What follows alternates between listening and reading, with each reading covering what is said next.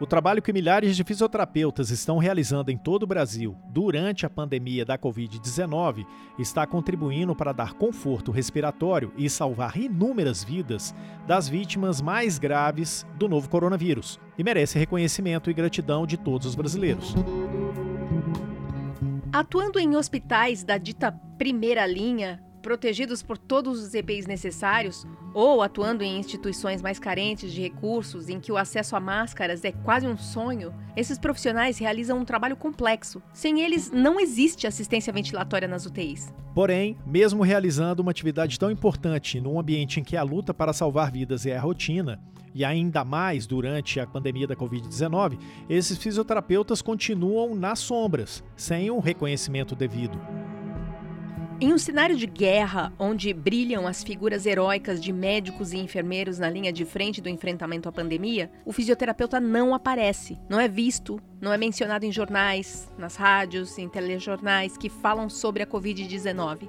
Longe de ser uma questão de vaidade, é importante que a sociedade saiba que essa atuação dos fisioterapeutas respiratórios existe, não apenas nas UTIs, mas em outras situações da vida. Mas qual o caminho para tornar esse trabalho conhecido?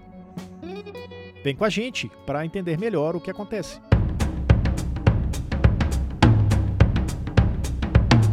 Olá, que bom que você está aqui para a segunda temporada do podcast Físio e TO em Movimento. Tudo que rola na fisioterapia e na terapia ocupacional em um só podcast. Estamos no episódio 57. Eu sou Túlio Fonseca, gerente de comunicação do Conselho Regional de Fisioterapia e Terapia Ocupacional de São Paulo, o Crefito 3. E eu sou a Mônica Farias, jornalista do Crefito 3.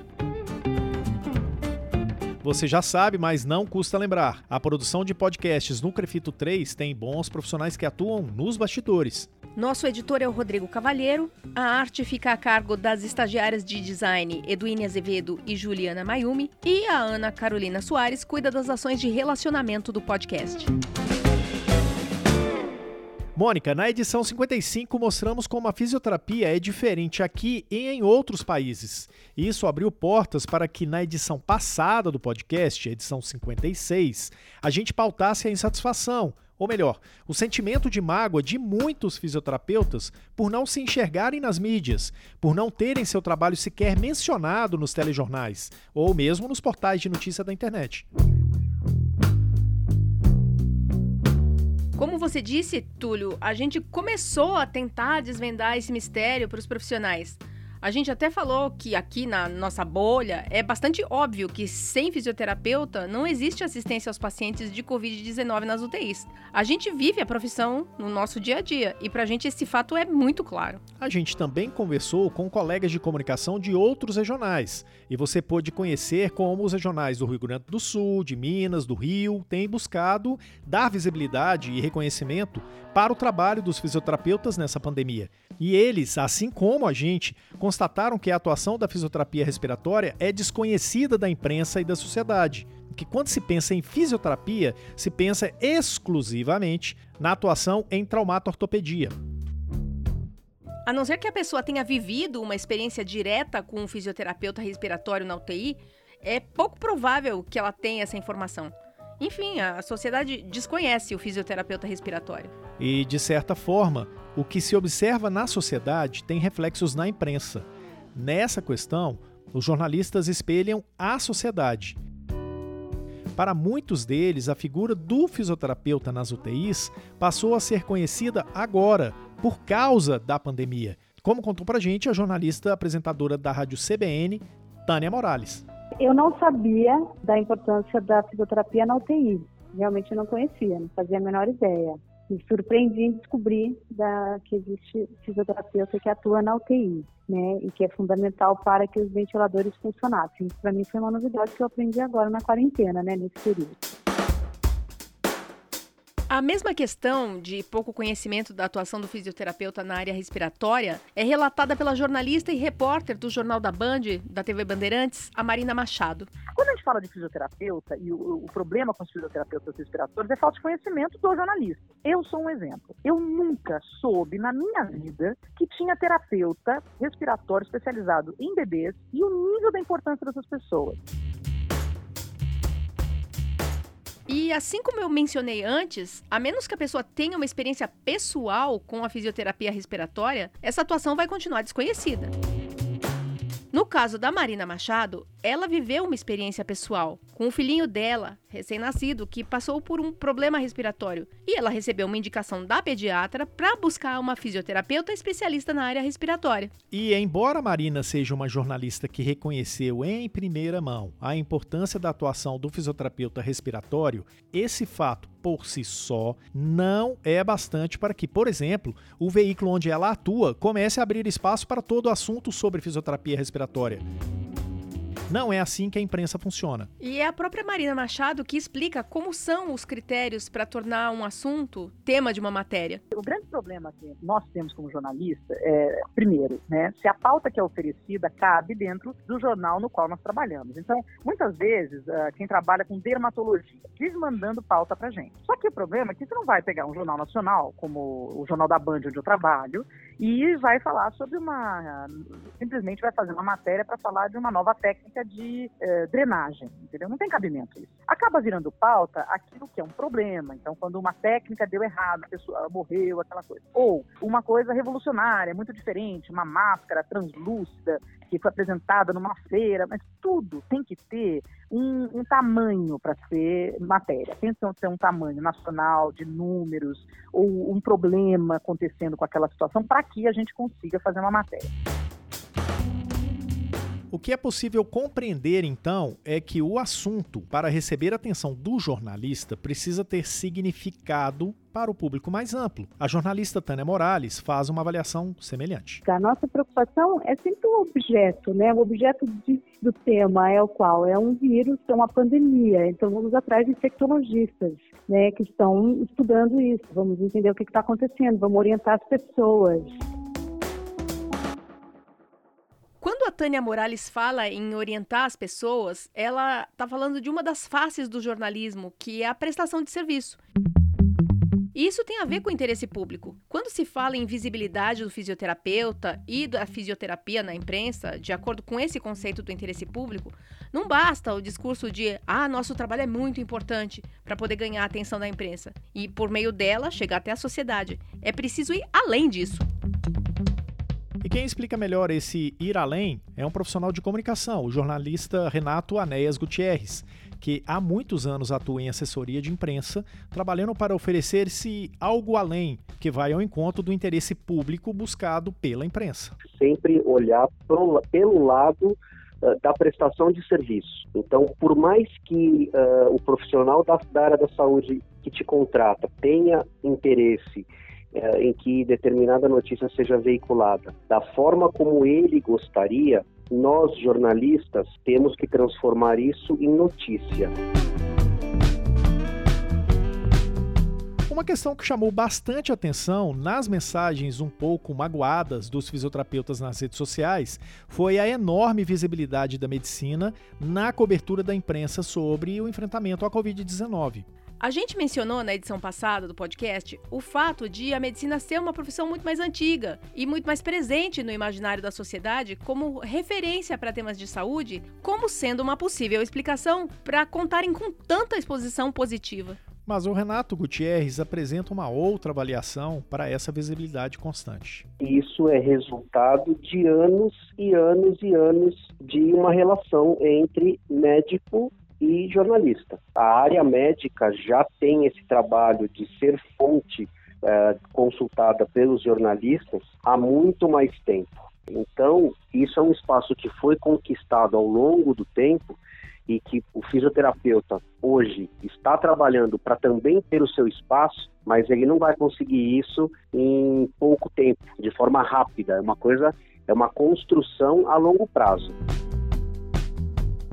E essa avaliação do Renato Gutierrez tem uma grande chance de ser a resposta certa para essa pouca visibilidade da fisioterapia num momento da história em que sua atuação pode ser a diferença entre a vida e a morte. Essa percepção do Renato foi confirmada pela jornalista Tânia Morales, quando ela reconhece a prevalência da figura do médico para a imprensa e para a sociedade. Claro que é, é, o senso comum, né, quando a gente fala em saúde, a gente pensa em enfermeiro e médico, falando como sociedade, né? E a imprensa também é, é reflete isso. quando se fala é, de heróis que estão ali na linha de frente, e os fisioterapeutas estão, também são incluídos, né? Talvez não no imaginário das pessoas, realmente no meu não estava.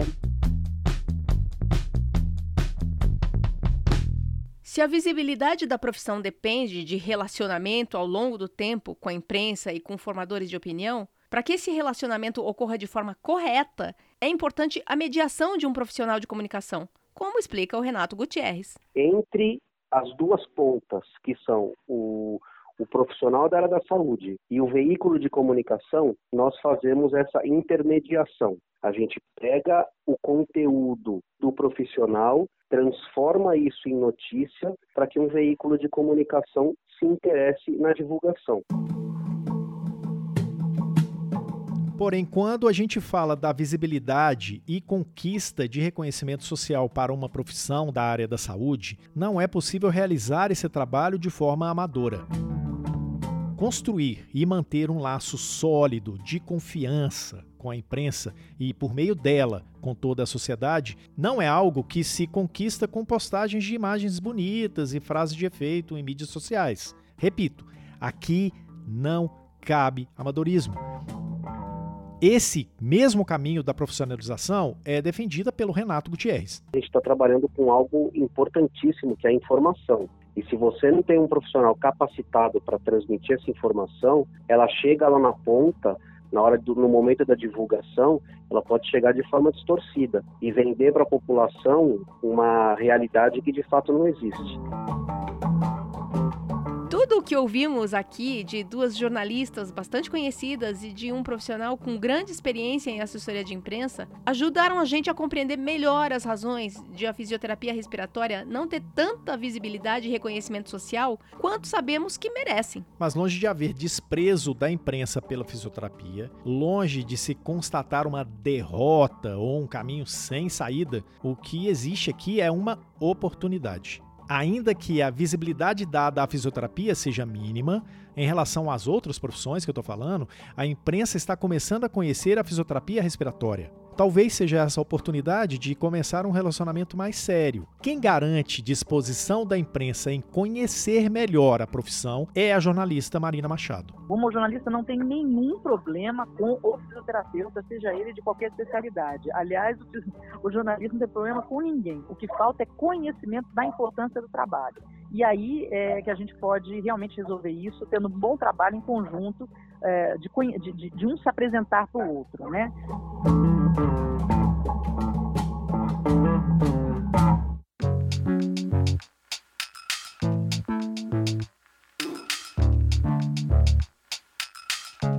E chegamos ao fato ou fake dessa edição. Este quadro existe para testar os seus conhecimentos. Está mesmo preparado para definir a verdade da sua profissão?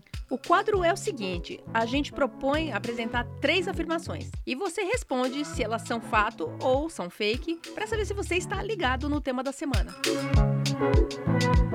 E aí, preparado para a primeira afirmação dessa semana? Vamos lá. Mônica, diz pra gente. Com a epidemia da Covid-19 e a necessidade de ventilação mecânica de muitos pacientes, a atuação dos especialistas em fisioterapia respiratória chamou a atenção da imprensa e conquistou visibilidade nas reportagens. Isto é fato ou é fake?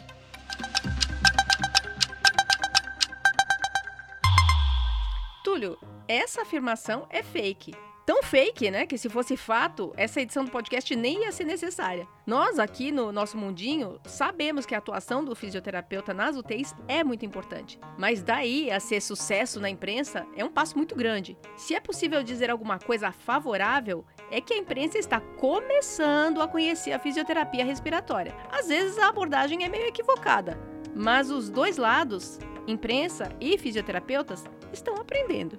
A segunda afirmação é a seguinte: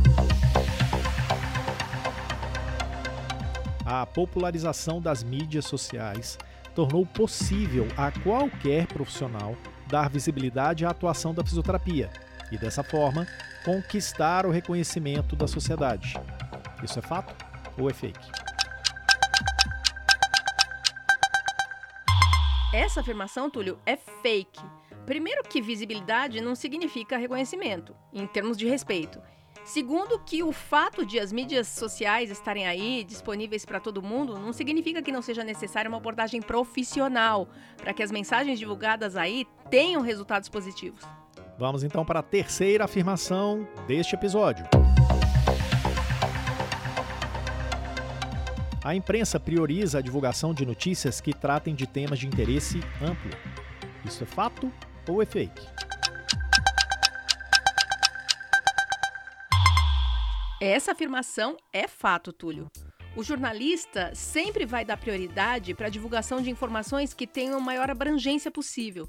No caso da fisioterapia, no contexto da Covid-19, interessa aos jornalistas, por exemplo, saber como é a assistência respiratória aos pacientes que se recuperam da Covid-19. Algo mais amplo do que falar sobre como é a atuação do fisioterapeuta com a ventilação mecânica, que é algo bastante específico. Este foi o Fato ou Fake de hoje, o terceiro em que a gente debate sobre como a sua profissão é reconhecida na sociedade. Esperamos ter contribuído e que você tenha acertado todas as respostas.